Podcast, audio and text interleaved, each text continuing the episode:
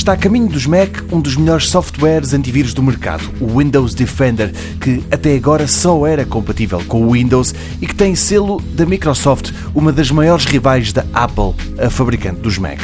A notícia chegou de forma inesperada, mas não é surpreendente. Há já alguns anos que o novo presidente da Microsoft anunciou que a estratégia da empresa passava também pela expansão das suas apps para outros sistemas operativos. O Android e o iOS têm recebido várias aplicações feitas pela Microsoft, os computadores e portáteis da Apple também, nomeadamente o Office, mas se essa suite de produtividade já há bastantes anos que existia em versões para o OS X, o que se passa com o Windows Defender é diferente. O movimento é até suficiente para obrigar a uma mudança de nome. Com a compatibilidade com outros sistemas operativos, chamar-lhe Windows Defender deixa de fazer sentido. Assim, passa a chamar-se Microsoft Defender.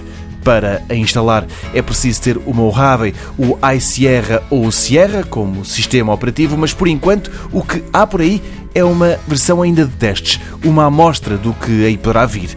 E por enquanto pensada apenas para os negócios. Não há ainda sequer a garantia de que os utilizadores comuns terão acesso a todas as funcionalidades desta app.